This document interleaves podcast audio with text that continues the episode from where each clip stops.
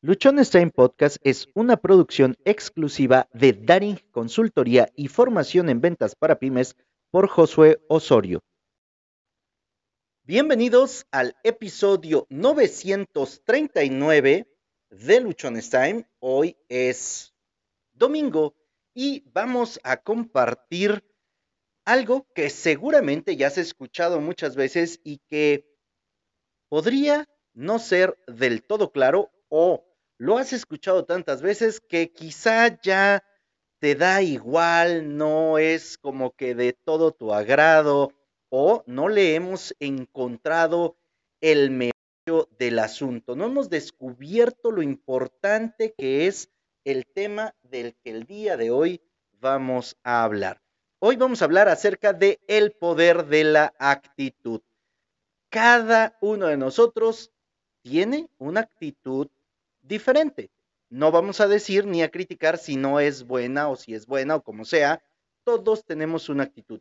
Y la actitud que nosotros tenemos es la que nos va a ayudar a poder tener mejores resultados, a salir de las situaciones en las que nos encontramos, a superar los retos, a superar los obstáculos, o bien es la misma actitud la que hará que nos sintamos perdidos, acabados, acomplejados, como si nada funcionara, de repente de una forma en la que, ay, no sé qué voy a hacer, qué va a pasar, por qué me ocurre esto a mí.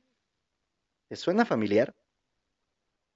Principalmente vamos a hablar de la actitud en las ventas. Ya sabes que hemos estado ya hablando completamente de ventas, de los beneficios de ser un vendedor, de cómo podemos vender más, de las formas a través de las cuales podemos también conectar mejor con las personas y ganarnos su confianza.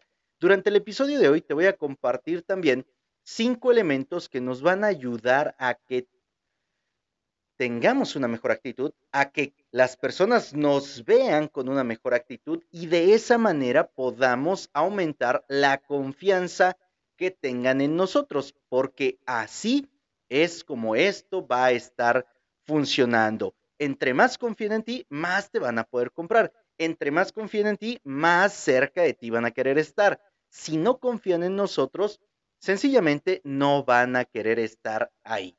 Y es la confianza lo que hará que nos puedan comprar o que no nos puedan comprar. Será la confianza que les generemos el que los invite a que nos recomienden o a que no nos recomienden, a que por el contrario digan, ¿sabes qué? No, con Josué no vayas porque la verdad hace esto, esto y aquello. Y no es bueno, no es sano para tu negocio. Vamos a comenzar. Algunos de estos puntos los tomé del libro ¿Qué es lo que la gente que tiene dinero compra? Vamos a dar comienzo con nuestro episodio. Tú podrás tener todo el conocimiento, podrás tener toda la habilidad, podrás tener todo el talento, podrás tener la mejor capacitación, podrás ser el mejor en algo. Sin embargo, sin una actitud positiva, sin una actitud que te ayude a entrar en contacto con las otras personas, a ayudarles, a servirles, a mostrarles que te interesan ellos, no nos va a servir de prácticamente nada el hecho de que sepamos tantas cosas. Es la actitud la que nos empezará a abrir puertas. Y para que podamos tener una mejor actitud, para que podamos nosotros empezar a sentir que lo que está ocurriendo, que lo que estamos haciendo va por buen camino, debemos de amar lo que estamos haciendo. Una de las herramientas más sencillas para tener una buena actitud ante lo que estamos haciendo es que amemos lo que estamos haciendo. Pero si por otro lado no nos gusta, no nos sentimos cómodos, parece que esa tarea, que esa actividad es lo peor que nos pudo haber pasado o algo similar, simple y sencillamente nuestra actitud no va a ser muy favorable. Nuestra actitud no va a ser la mejor. Y si no tenemos una buena actitud, si nosotros no estamos buscando ayudar, buscando servir a las personas, va a ser muy complicado que nos quieran comprar. Si solamente queremos sacar agua para nuestro molino, no, no se va a poder, no va a ser tan sencillo, nos va a costar demasiado poder llegar a cerrar una venta. ¿Por qué? Porque las personas no están confiando en nosotros. Otra de las ventajas que tiene el contar con una buena actitud, o bueno, antes de hablarte de una buena actitud, te quiero decir que la actitud como tal, sea la que sea que tengas, se contagia.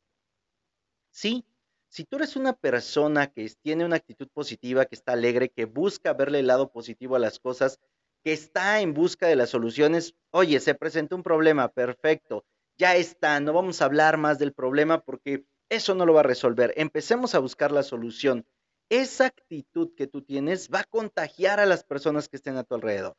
Ahora, si tú, por el contrario, dices, ay, es que hay un problema y esto es algo que ya no podemos hacer nada, definitivamente, esto es lo peor, no hay, no hay nada que hacer, que eso es otro episodio que vamos a hacer más hacia adelante, no hay nada que hacer, entonces las personas a tu alrededor pues van a contagiarse también de esa actitud y van a estar en la dinámica de, no, no tenemos nada que hacer, no podemos hacer otra cosa, no nos queda más que ya dejarnos ahí y que pase lo que tenga que pasar. Eso también se contagia. Claro, si tú tomas la actitud en la que vas a buscar la alternativa, vas a buscar la solución en la que te vas a comprometer contigo para encontrar la forma de resolver lo que sea que esté pasando, te aseguro que también lo vas a contagiar. Y esto es muy padre. A mí me pasó una gran cantidad de veces que cuando mi equipo de trabajo veía su cuota, se la compartía, muchos decían, ah, no, jefe, es que ahora sí se la volaron, ahora sí nos pidieron mucho, esto va a ser muy complicado. Por el contrario, mi postura siempre era de decirle, ¿saben qué? Vamos a encontrar cómo sí lo podemos hacer. Vamos a desmenuzar esta cuota que nos acaban de, poner. Vamos a dividirla en semanas, vamos a dividirla en días, incluso vamos a dividirla por horas. Vamos a ver qué es lo que tú ocupas para que lo puedas alcanzar y esto en lugar de ser una situación que nos complique nuestra existencia, nos ayude a estar mejor, sea más sencillo. Ahora que ya hemos hablado algunas cosas acerca de la actitud, me gustaría que pasemos a estos cinco puntos que te quiero compartir de cómo podemos mejorar nuestra actitud, cómo podemos vernos y sentirnos sobre todo con una actitud de esas. Como te he dicho, en el proceso, en la metodología Amigasa, que es con la cual yo te enseño a que tú puedas mejorar tus ingresos, a que puedas cambiar la cantidad de dinero que estás ganando, a que definas cuánto quieres ganar y lo puedas conseguir como vendedor, como supervisor, como jefe de ventas, como gerente de un área.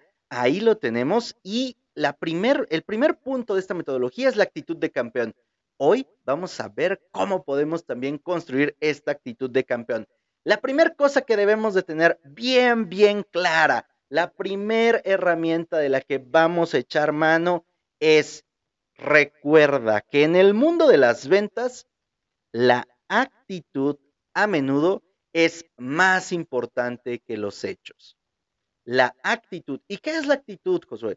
La actitud es el cómo reaccionamos ante las situaciones.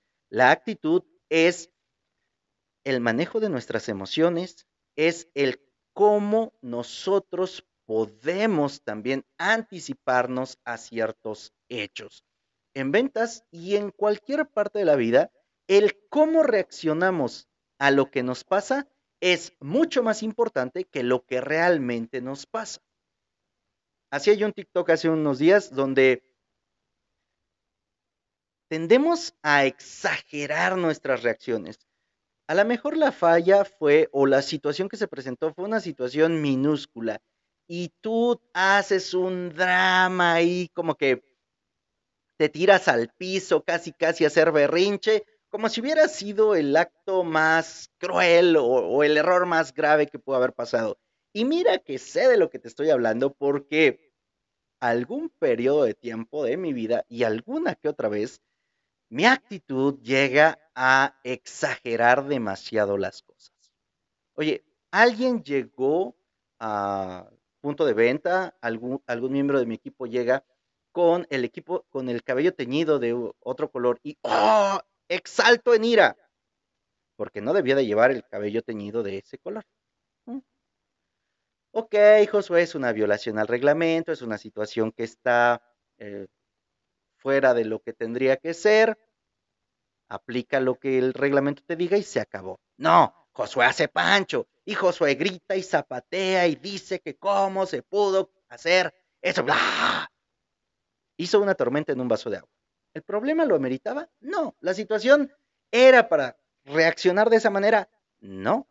La actitud que asumió Josué en ese momento fue una actitud completamente fuera de lo que tendría que ser. Y eso pudo provocar que esta persona se enojara, se enfadara, dijera, ¿sabes qué? Bueno, ahora no voy a vender, ahora voy a bajar a mis, indicadores, ahora te voy a llevar la contraria, etcétera. Son cosas que muchas veces nosotros provocamos con nuestra actitud. Antes de reaccionar, antes de dejar que nuestra lengua se suelte, vamos a inhalar tranquilamente, exhalar, inhalar, exhalar un par de ocasiones y enseguida, un poco más tranquilos, un poco más serenos, podremos dar respuesta o podremos decidir qué es lo que va a ocurrir.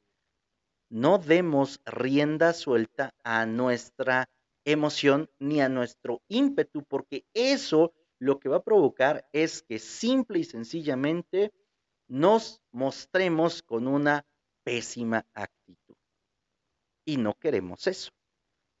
La actitud, como te dije hace un momento, va a generar confianza y ocupamos generar confianza para que nos compren. Entonces, cuidemos la actitud con la que estamos trabajando hay que recordar que es muy importante, a menos en nuestro negocio como vendedores, tener una actitud proactiva, tener una actitud de ayuda, tener una actitud de servicio, buscar que mi cliente se sienta la persona más importante, que sea el que esté pendiente de lo que está ocurriendo y sienta que para ti él o ella es lo más importante. La segunda cosa que tenemos que hacer o que tenemos que tener en cuenta, tu actitud va a demostrar la disposición que tienes y el ánimo que tienes para llegar con un cliente en una negociación y llegar a algún acuerdo. Si llegamos a ver a un cliente con una postura y con una actitud de yo las puedo todas y no voy a bajar nada, no voy a cambiar una sola cosa del acuerdo, ya traes tú las disposiciones y lo que quieres, definitivamente eso no va a jalar, eso no va a funcionar. ¿Por qué? Porque la forma en la que llegamos, la actitud con la que vamos, no es la de generar una negociación. Nosotros vamos a quiero que ocurra esto y se acabó. Por el contrario, cuando nosotros llevamos lo que queremos lograr, lo que queremos conseguir dentro de una negociación y traemos parámetros de negociación, sabemos que podemos ceder en algunas cosas, en otras no, traemos unas peticiones en las que queremos que la contraparte también pueda ser más flexible, podremos llegar a algún acuerdo. Es muy complicado, muy complicado que tú logres una negociación si vas en una postura cerrada. Si tu actitud es de si no me dan esto, no hago nada, posiblemente no termines cerrando ninguna negociación porque a nadie nos gusta que nos lleguen a imponer.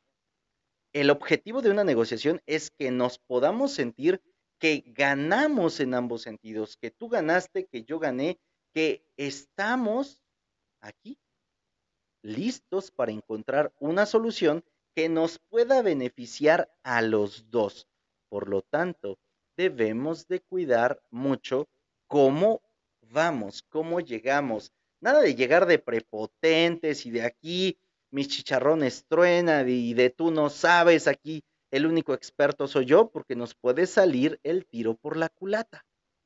Hagamos de la negociación la oportunidad para conocernos, la oportunidad para mostrarle a quien tengo enfrente que me interesa lo que él o lo que ella esté buscando y que quiero brindarle la mejor atención, que quiero entregarle el mejor producto o el mejor servicio. Tercer punto.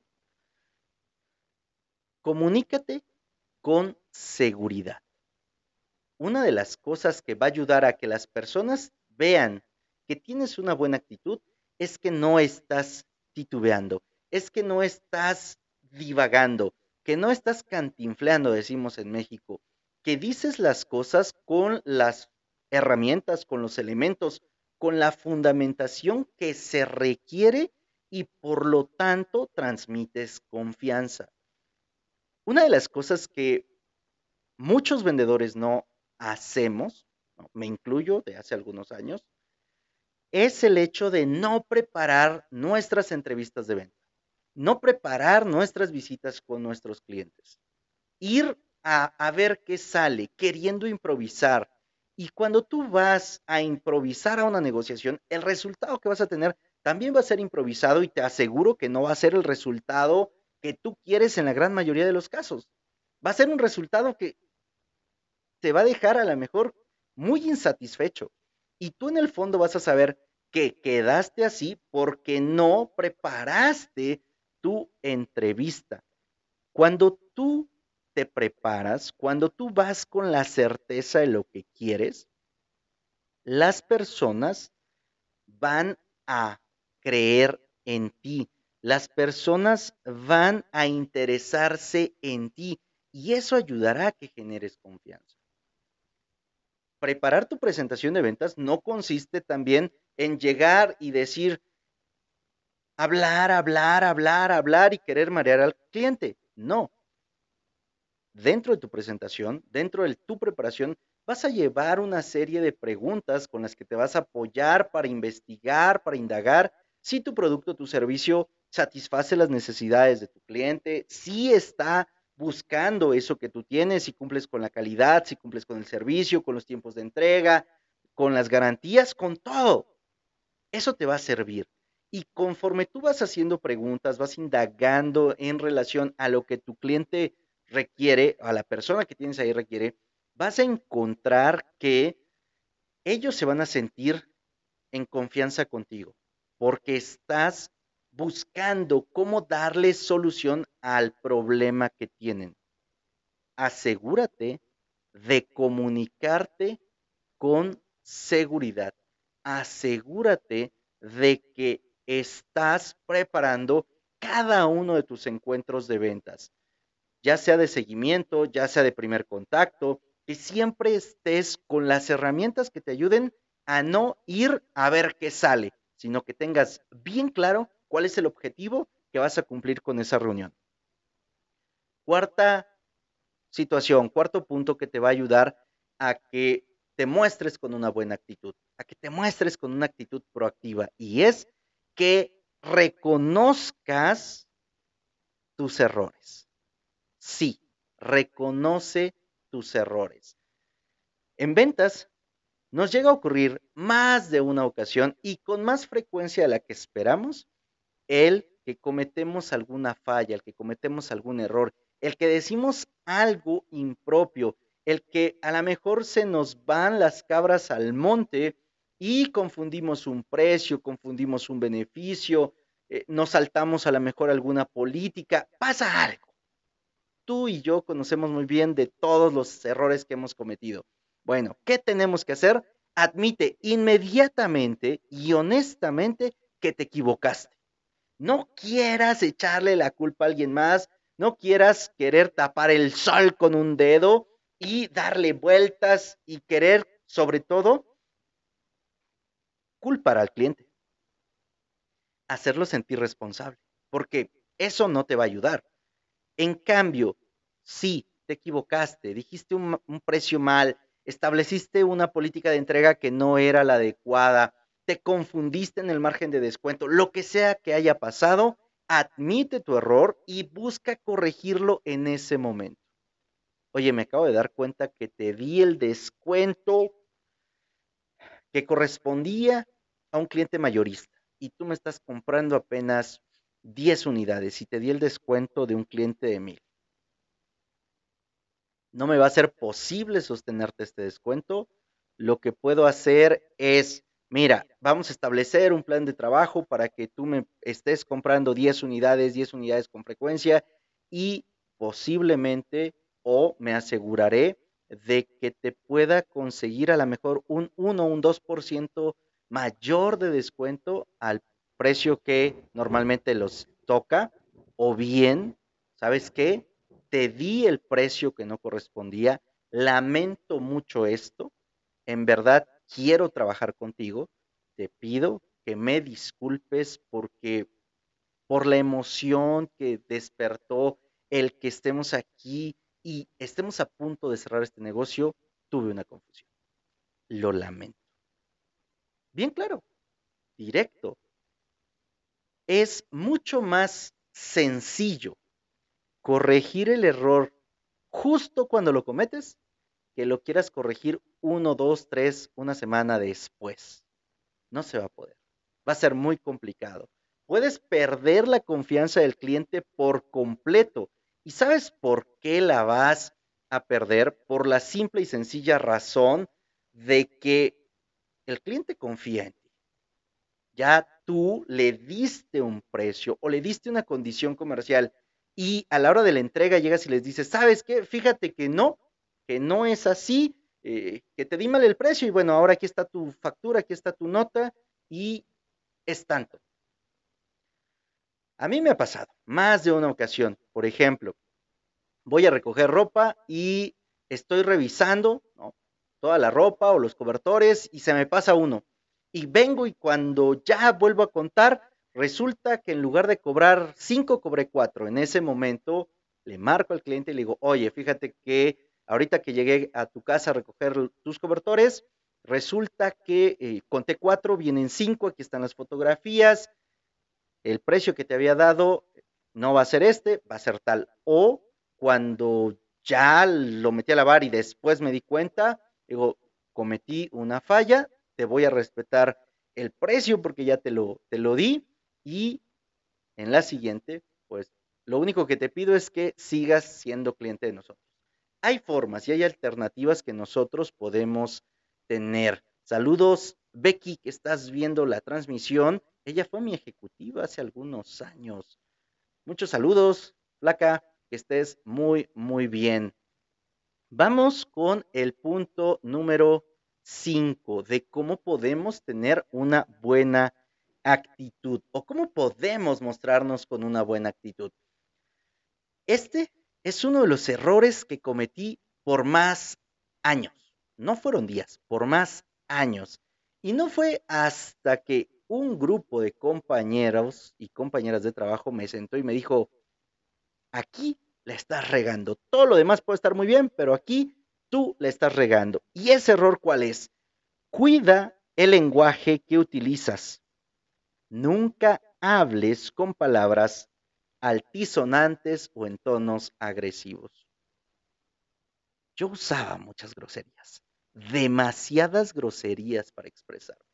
De hecho, si tú escuchas los primeros episodios de este podcast, te vas a encontrar con que en más de un episodio digo algunas cuantas leperadas que ya había yo pues trabajado y si no, mis episodios hubieran sido de grosería tras grosería tras grosería, porque esa era la forma en la que según yo me podía comunicar y que no encontraba verbos, adverbios o calificativos para poder describir lo que yo quería si no era con palabras altisonantes. Nos vemos muy pránganas, muy jodidos, muy faltos de lenguaje, nos vemos muy muy mal cuando en nuestra comunicación estamos usando palabras altisonantes. Tengamos cuidado de esto. Me queda claro que a lo mejor entre compañeros, entre amigos, entre compas, sí te hables de, güey, no mames, qué pendejo, y cosas así. Sí, o sea, puede ocurrir. No me censuren redes sociales. Era solo un ejemplo.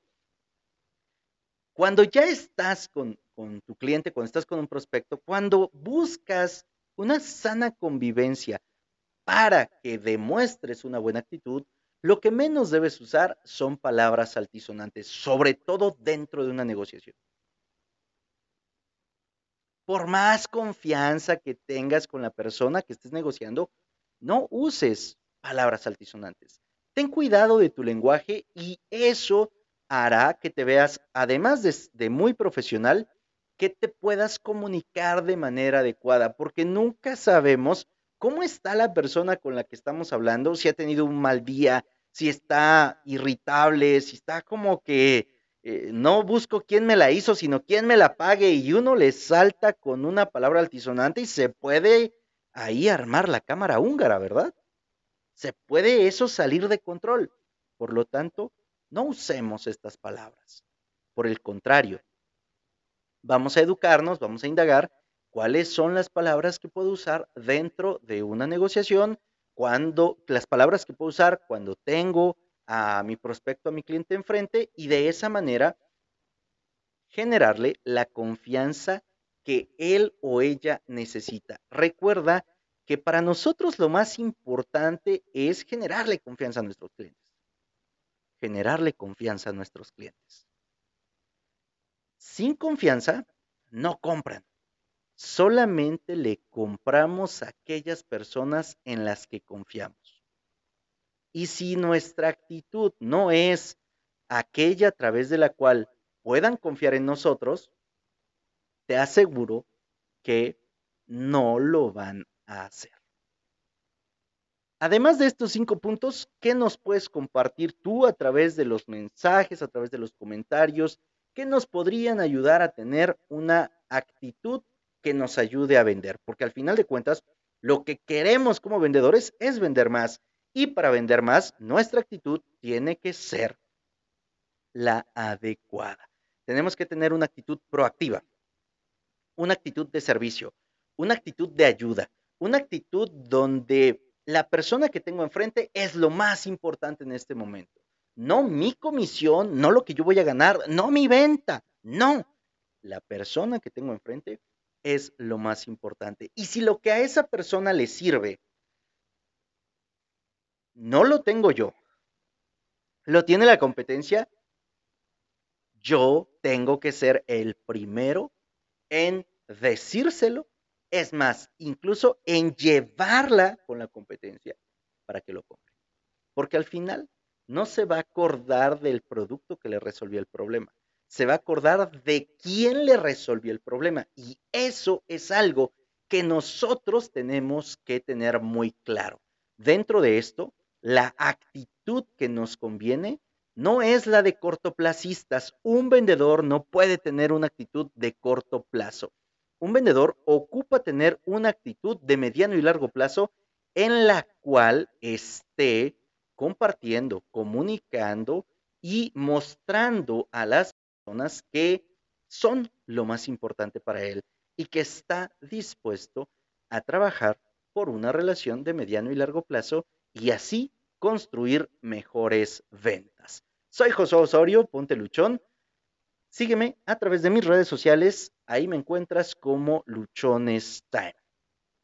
Ayúdanos a compartir este episodio para que llegue a las personas que ocupan saber cómo mejorar su actitud. Si nos estás escuchando a través de Spotify o Apple Podcast, te invito a que nos califiques con cinco estrellas, compartas el episodio y ayudes a que más personas tengan claro que su actitud es más importante que los hechos a los cuales estén enfrentando. Recuerda, recuerda que tienes solo una vida y esta se pasa volando. Vívela teniendo una gran actitud.